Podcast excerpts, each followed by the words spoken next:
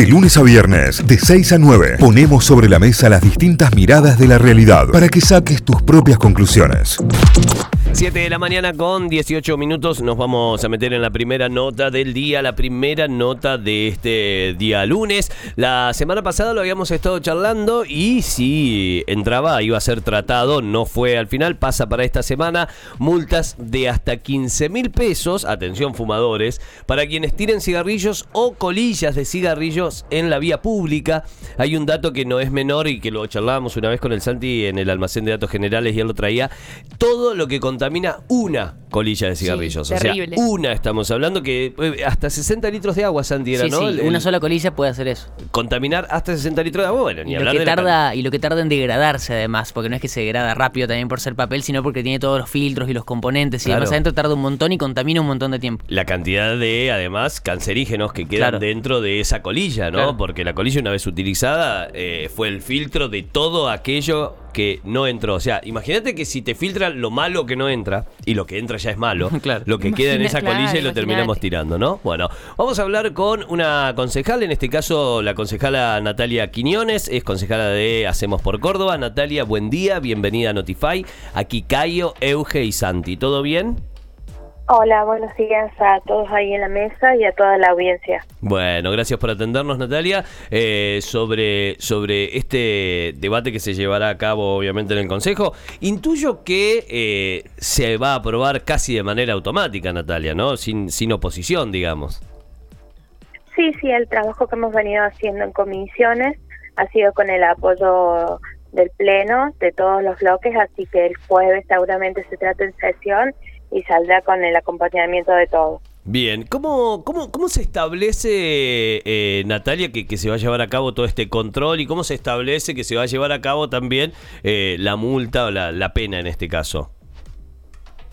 Eh, bueno, Javier, la, la idea no es que mañana vamos a salir o el viernes después que, que se apruebe la ordenanza vas a tener un tipo que, que esté al lado tuyo para multarte, ¿no? Claro. La, la, la ordenanza prevé también que una vez promulgada tiene 180 días el Ejecutivo, el municipio, para llevar una campaña de información y concientización. Después de los 180 días empezaría a poder regir eh, una sanción. De todas formas, nosotros contamos, eh, el objeto de la ordenanza no es recaudatorio, pero sí queremos generar conciencia social con la misma, Claro. eh, Claro. ambiental. Natalia, justamente eso te iba a preguntar, si las sanciones van a ser solo económicas o va a, sec- eh, va a existir algún trabajo comunitario, algo que la persona tenga que realizar en el caso de que infrinja la, la norma. Eh, bien, Eugenia, en primera medida la ordenanza estable, establece un apercibimiento y después la multa y siempre va a estar la opción de hacer un trabajo comunitario ambiental. Bien. Claro. Está buenísimo, está buenísimo porque va, va, va para ese lado. Natalia, bueno, está bueno también que, que lo aclares así porque obviamente que siempre lo que vende en una noticia es el título y si vos decís multas de hasta 15 mil, pero creo que el proyecto va mucho más allá de una cuestión económica o de penalización, sino que va a que generemos la conciencia y, y, digo, apuntado a una cuestión de salud también, no solo una cuestión ambiental o, o ecológica, sino en cuanto a la salud propia Claro. y del, y del prójimo, ¿no? Digo, la salud del fumador como del que no fuma, al que también estamos contaminando eh, de una manera absolutamente eh, pasiva, ¿no?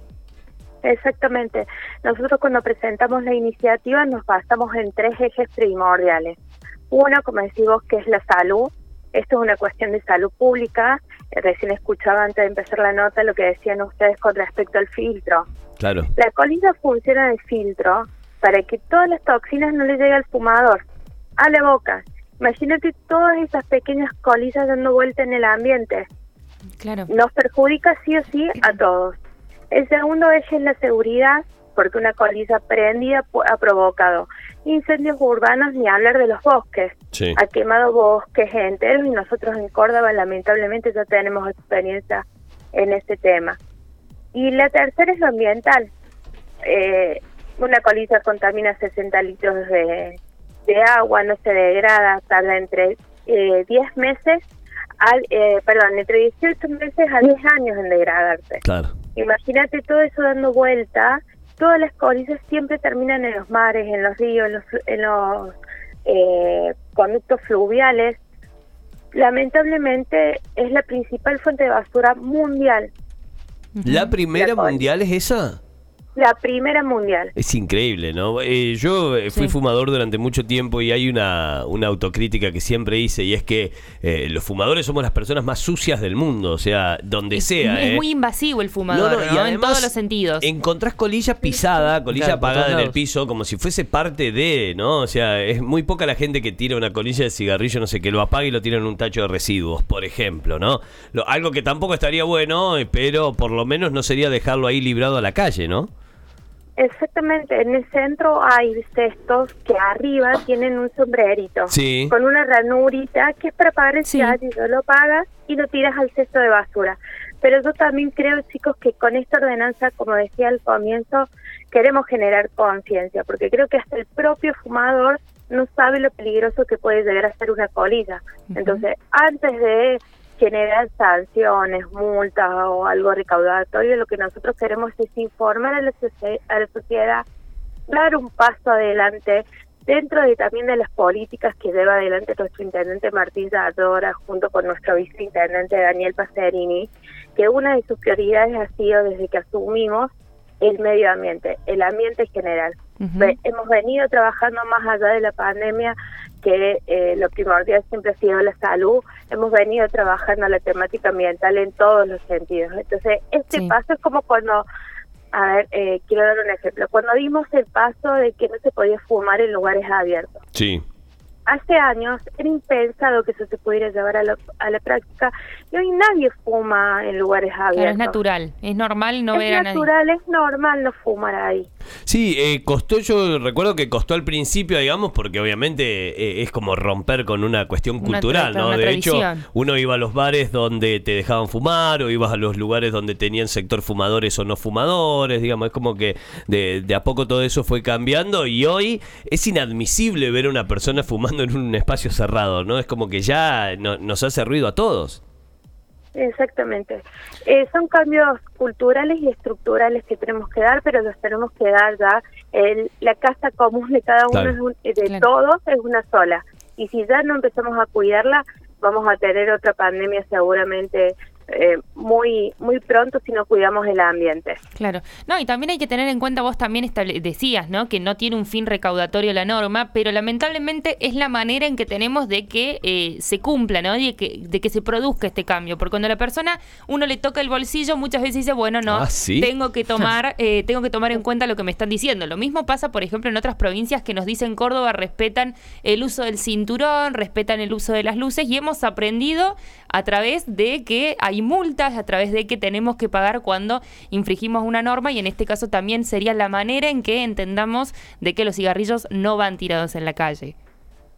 Así es, Euge. Sí, Eh, eh, No, te, te quería consultar y ahora sí yendo a la, a la cuestión práctica. ¿Quién, ¿Quién sería la aplicación de control, digamos? ¿Quién, qué- ¿A quién quedaría esto? A, no sé, policía de tránsito porque está en la calle, fiscalización y control. Digo, ¿a qué, a qué área le corresponderá después?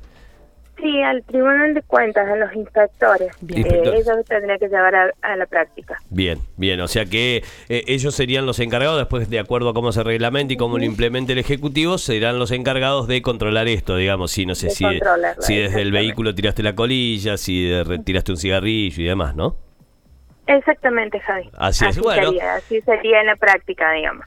Genial, genial Natalia, buenísimo entonces. Esta semana, día jueves, se tratará, seguramente El se- jueves se trataría. va a ser eh, va a ser aprobado Bien. esta nueva ordenanza que alienta a de- alienta a dejar de tirar cigarrillos Ojalá, y colillas ojalá. en la vía pública donde la última instancia será una multa económica de hasta 15 mil pesos pero en el medio tenemos una posibilidad gratuita aprender ¿no? y eso es gratis no te lo va a cobrar nadie es aprender y ser un poquitito mejor ciudadano nada más Natalia gracias eh, que tengas un buen día buena semana Buenos días a ustedes y a toda la audiencia. Muchas gracias, chicos. Adiós. Natalia Quiñones, concejala de Hacemos por Córdoba, en diálogo con Notify.